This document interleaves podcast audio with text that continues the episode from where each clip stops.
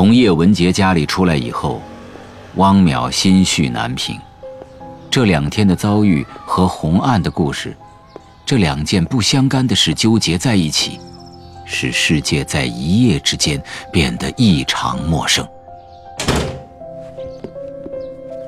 回到家后，为了摆脱这种心绪，他打开电脑，穿上微装具。第三次进入三体游戏，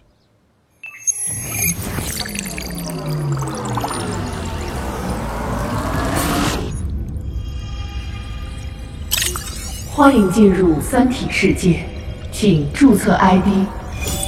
当登录界面出现时，汪淼像换了一个人似的，心中立刻充满了莫名的兴奋。与前两次不同，汪淼这次。是带着一个使命进来的，他要揭示三体世界的秘密。于是他重新注册了一个与此相称的 ID。注册成功，欢迎你，哥白尼。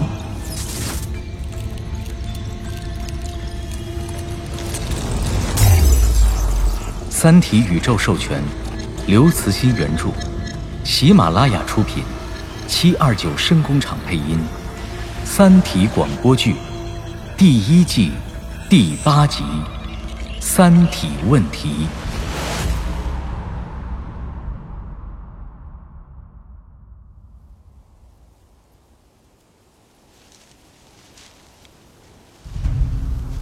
还是那座金字塔？不对，怎么变成哥特式的了？看来不是纣王和墨子的那座了。嗯，远处那些干仓也变成了尖顶细长的了。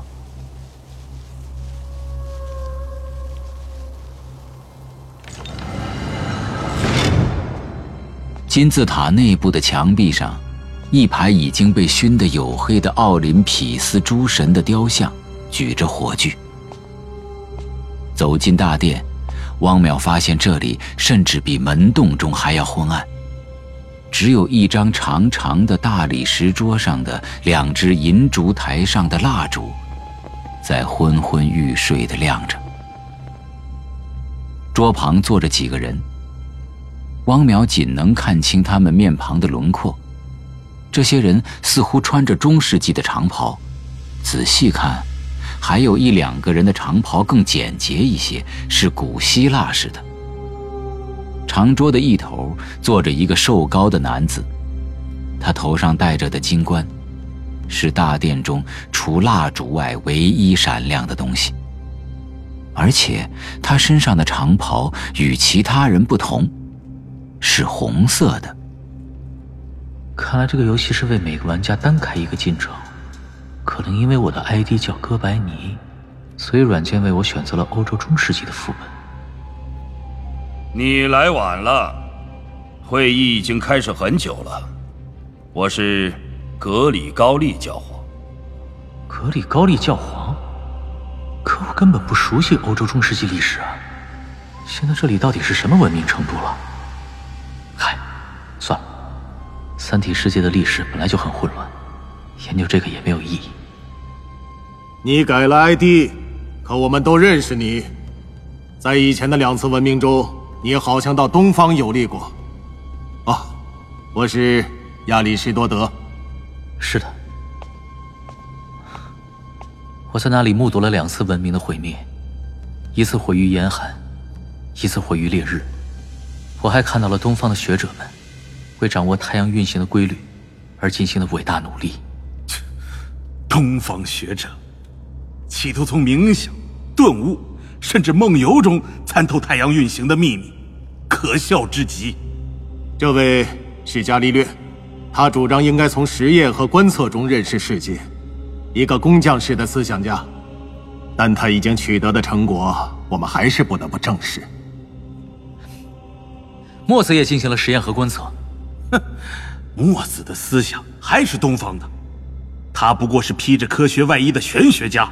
从来就没有认真对待过自己的观测结果，就凭着主观臆测建立宇宙的全模拟模型，可笑。唉，可惜了那些精良的设备。我们不一样，我们在大量观测和实验的基础上进行严密的推论，建立起宇宙的模型，再返回实验和观测去检验它。这是对的，这是我的想法。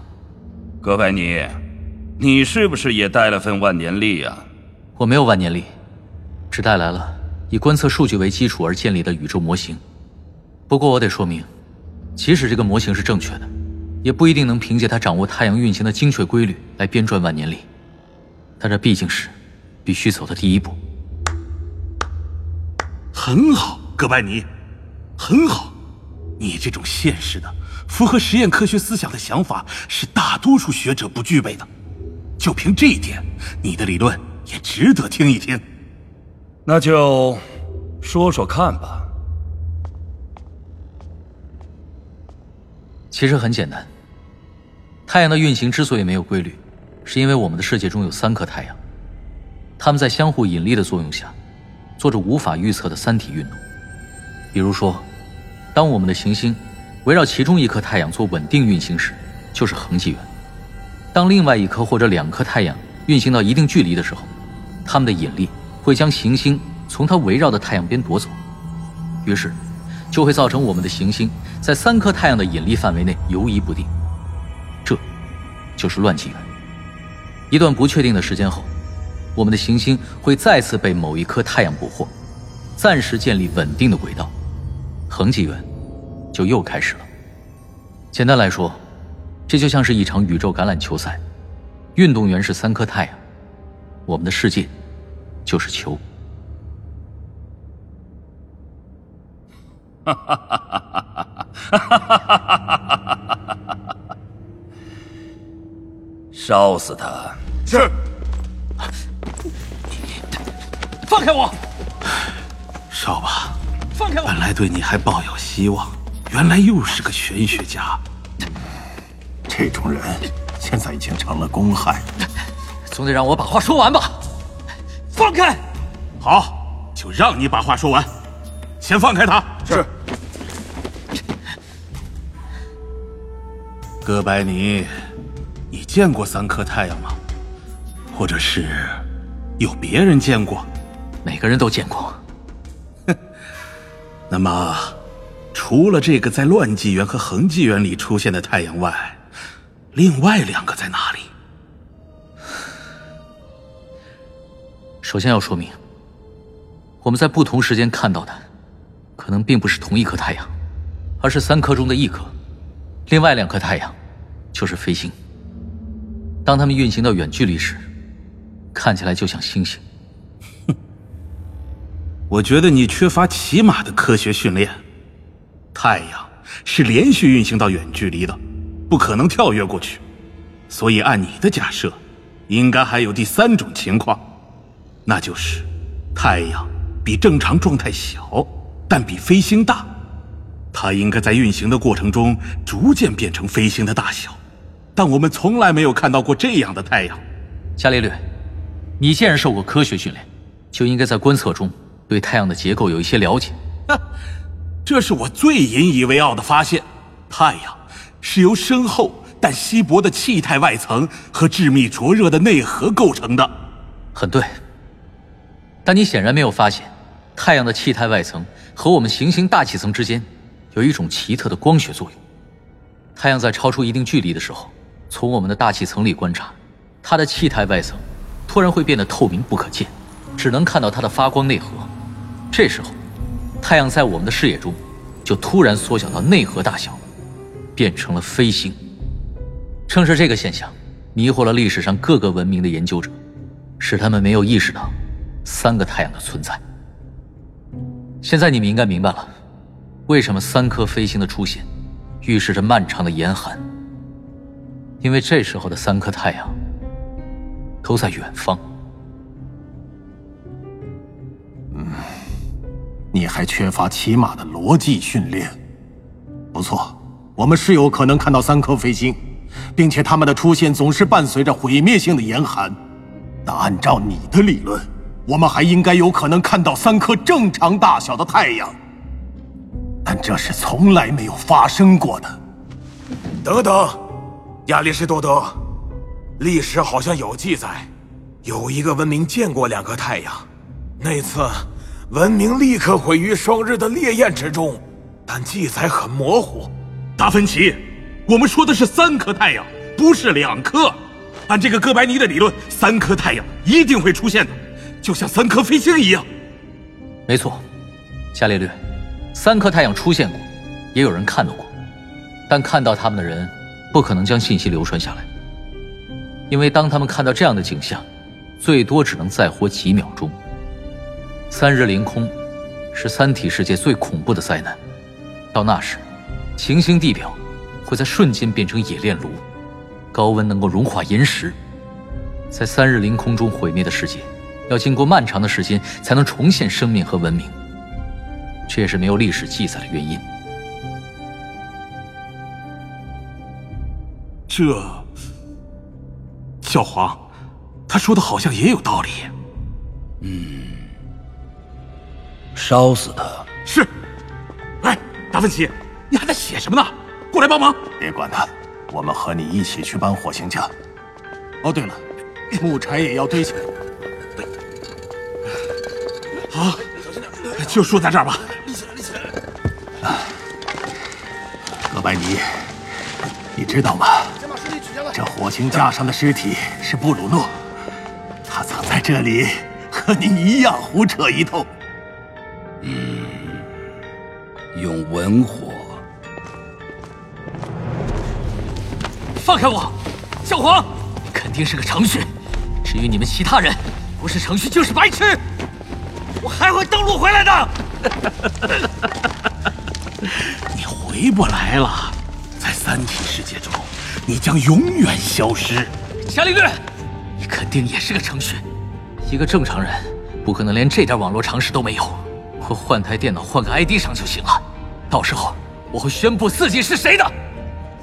哥白尼。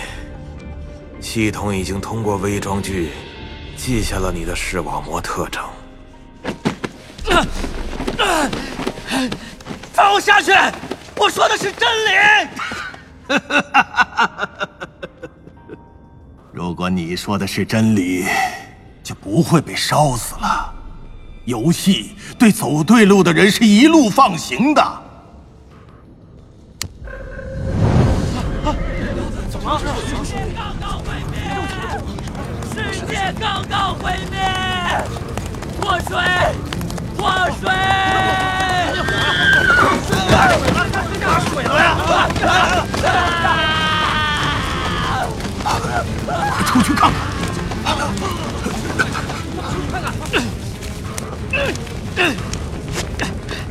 汪淼挣脱绳索，跟着其他人来到外面。大地已经像一块炉中的铁板一样。被烧得通红，暗红色光的地面上，流淌着一条条明亮的岩浆小溪，织成一张伸向天边的亮丽火网。红赤的大地上，有无数根细长的火柱高高腾起，干仓在燃烧。舱中的脱水人使火柱染上了一种奇异的蓝绿色。不远处，有十几根同样颜色的小火柱。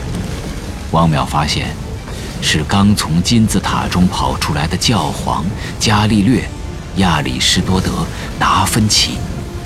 包裹他们的蓝绿色火柱是透明的，透过火柱，汪淼看到他们的面容和躯体在火中缓缓地变形。所有人都保持着同一个姿势，向着天空，举起熊熊燃烧的双臂。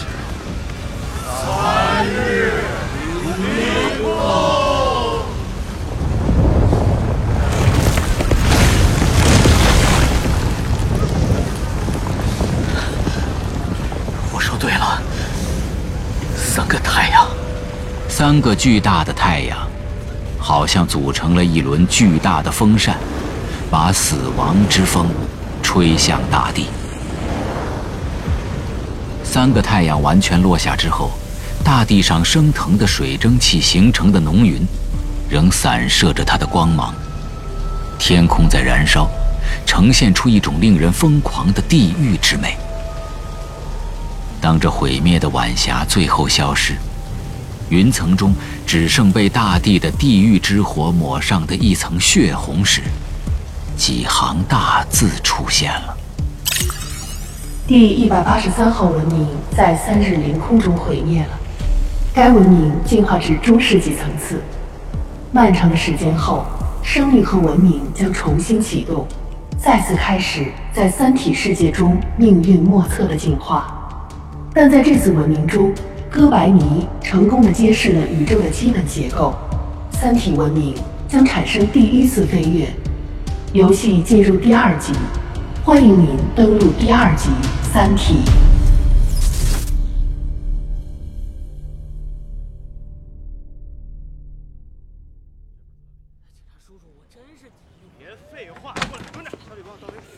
嗯，猫教授，你可算来了，坐吧。大师，你电话里说有急事，怎么了？啊，我是有事儿啊，想找你给我参谋参谋。先介绍一下啊，这是信息安全部门的徐冰冰，计算机专家。你好。哎，魏成就不用我介绍了吧？申玉飞的丈夫。嗯，见过。魏成，你先说。我说了，我的生命受到威胁。从头说起吧。好，从头说。我最近还真想找人说说话。你们不做笔录什么的吗？啊，现在不用。怎么着？以前没人和你说话？也不是，我懒得说。我是个懒散的人，从小就是。设已知线段为 A 和 B，或点 B 做 BC 垂直 AB，且 BC 等于 AB 除以二，然后连接 AC。哎，哪有那么麻烦啊？就在这里画一道就好了。你看。哎，和老师得出的位置差不多哎，我看看。还真是，魏成，你真厉害，随便一画就是黄金分割线了。这算什么呀？我很小时候就会了。那你怎么不去当木匠啊？坐在这儿上课太屈才了。木匠算什么？我告诉你，我这种才能是科学家才有的直觉，好吗？算了算了算了，说你也不懂。等我上高二的时候，一位数学老师注意到我。有一天下课，他把我留下了，在黑板上写了十几个数列。魏成，你来写出他们的求和公式。好。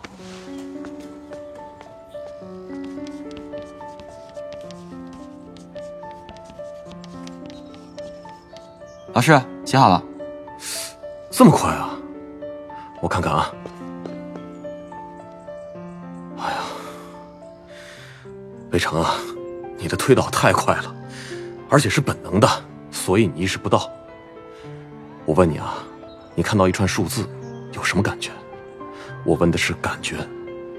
嗯，感觉这些数字组合就是一种立体形体。我也说不清什么数字是什么形状，但它确实就是一种形体。嗯，那看到几何图形呢？几何图形的话，在我这里就没有图形了，一切都化为了数字，就像凑近了看报纸上的照片，都是小点儿。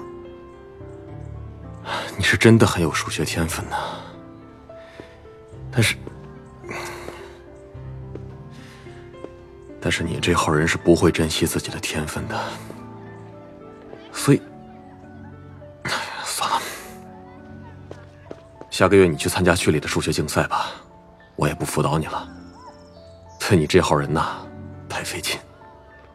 只是有一点，你答卷的时候一定要把推导的过程写上去，知道吗？嗯，知道了。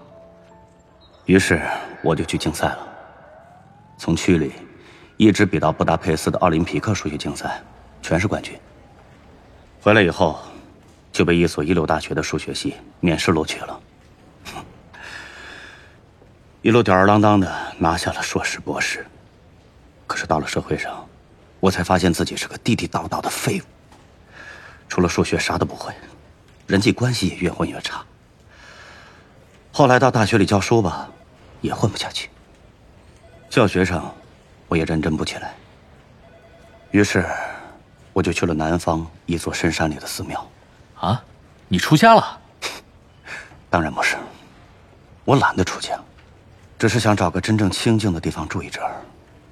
那里的长老是我父亲的一个老朋友，学问很深，老了以后遁入空门。他说：“大隐隐于世，想清静，自己就得空。这种空不是无，空是一种存在。你得用空这种存在填满自己。”这句话对我很有启发。只是当时我没想到，这种启发改变了我的一生。什么意思？在寺院的第一天晚上，我睡不着。于是我就在意识里创造了第一个空，是无际的太空，其中什么都没有。不过，这个空无一物的宇宙，根本不能让我感到宁静。身处其中，反而会感到一种莫名的焦躁。于是，我又在无限的空间里创造了一个不大的、有质量的球体，但感觉也没有好起来，因为那球体没有任何东西作用于它，它也没有任何东西可以作用，就悬在那里。真是对死亡最到位的诠释。于是，我就创造了第二个球，和原来的球大小、质量相等。但是我的情况。并没有好多少。如果两个球没有我的第一推动力，它们很快会被各自的引力拉到一块，互相靠着一动不动，还是一个死亡的符号。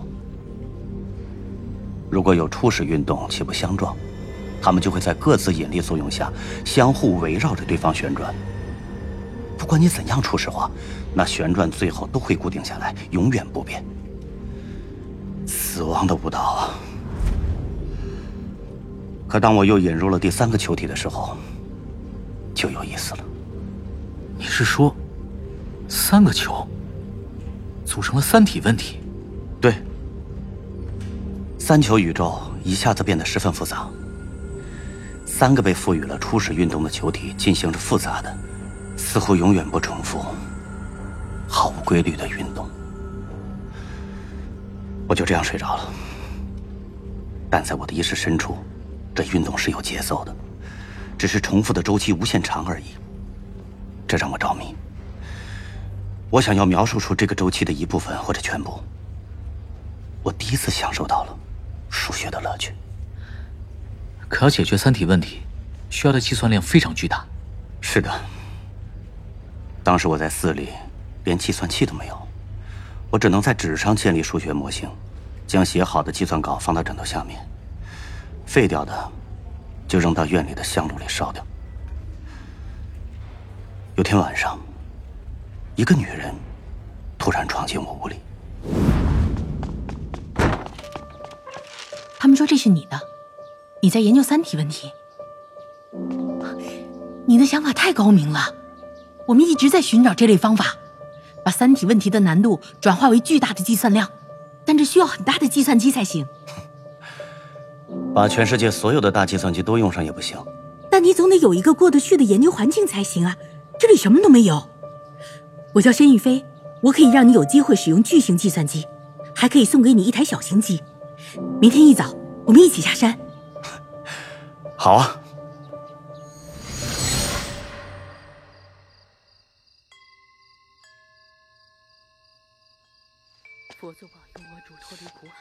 申玉飞。他怎么大半夜的拜佛？佛祖保佑我主脱离苦海。你在说什么呢？没什么，去睡吧，明天早些走。你刚才说的“我主”是佛教里的吗？不是。那佛祖保佑我主，保佑我主，难道？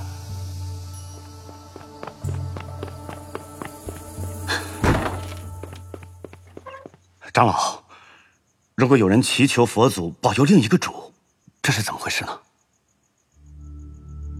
嗯，那恐怕只有一种可能了。是什么？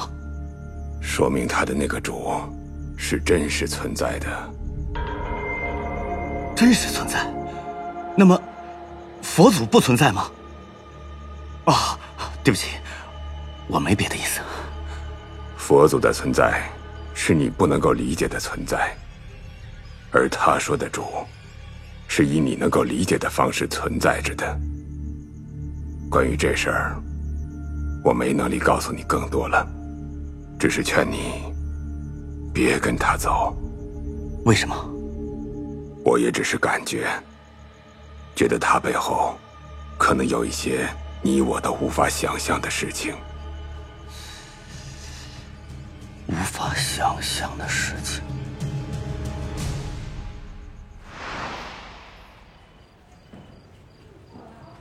第二天，我还是跟沈玉飞走了。沈玉飞实现了他的诺言，我拥有了一台小型机和舒适的环境。他很有钱，我不知道他哪来这么多钱。后来，我们结婚了，没有多少爱情和激情，只是为了双方生活方便而已。我们都有各自的事情要做，我只要专注三体问题的研究就行了。他每天都要了解研究的进展。你知道申玉飞还干些别的什么吗？不就是那个科学边界吗？他成天就忙那个，每天家里都来很多人。他没有拉你加入学会吗？从来没有。他说那里不适合我，反而会干扰我的研究。那，三体研究有进展吗？以目前世界上这个研究领域的一般状况来看，进展可以说是突破性的。我用进化算法已经找到了一百多种稳定状态，但这不是我的目标。要想真正解决三体问题，必须建立这样一种数学模型，让三体在任何一个时间断面的初始运动矢量已知时，都能够精确预测三体系统以后的所有运动状态。这也是申玉飞渴望的目标。但平静的生活，到昨天就结束了。我遇到了一件麻烦事儿。哦，这就是你要报的案了吧？是的。昨天有个男人来电话，说，如果我不立刻停止三体问题的研究，就杀了我。那人是谁？不知道。电话号码是多少？也不知道。我那个电话没有来电显示。那还知道其他有关情况吗？不知道了。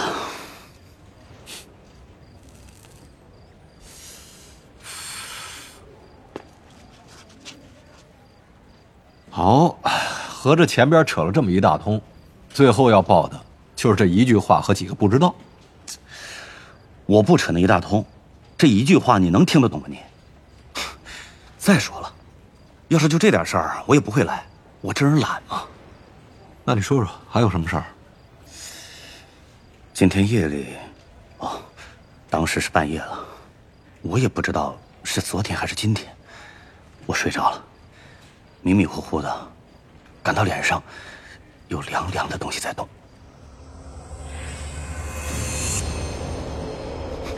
啊！别动。有话好好说，你先把枪拿开。魏成，不管别人对你说了什么，你都必须把三体问题的研究进行下去，不然我会杀了你。如果三体问题研究成功，你将成为救世主；如果现在停止，你就是个罪人。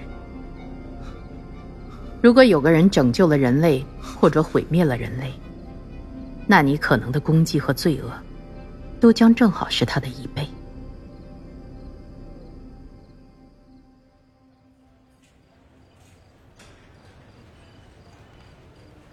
嗯，有点意思了。这话很奇怪，怎么正好是一倍呢？我再问你一声啊，你觉得你老婆那支枪是真的吗？有枪油味吗？嗯，有，肯定有油味。好。啊，总算找到个机会。非法持有枪支嫌疑是个勉强说得过去的搜查理由。手续明天补办吧，我们得马上行动。啊，王教授，嗯，这还得辛苦你跟着再去参谋参谋啊。小徐，嗯，现在专案组里值班的只有两个人，不够。知道你们信息处的都是金枝玉叶，但是今天你这个专家得出趟外勤了。求之不得。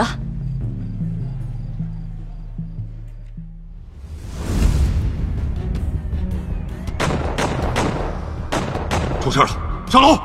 尸首在楼下。上帝或他说的主，自身难保了。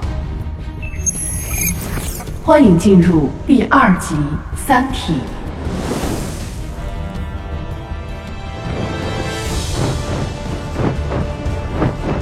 奉圣上谕旨，计算机启动，系统自检，引导程序运行。操作系统加载。不过明天晚上有一个三体网友聚会，欢迎您参加。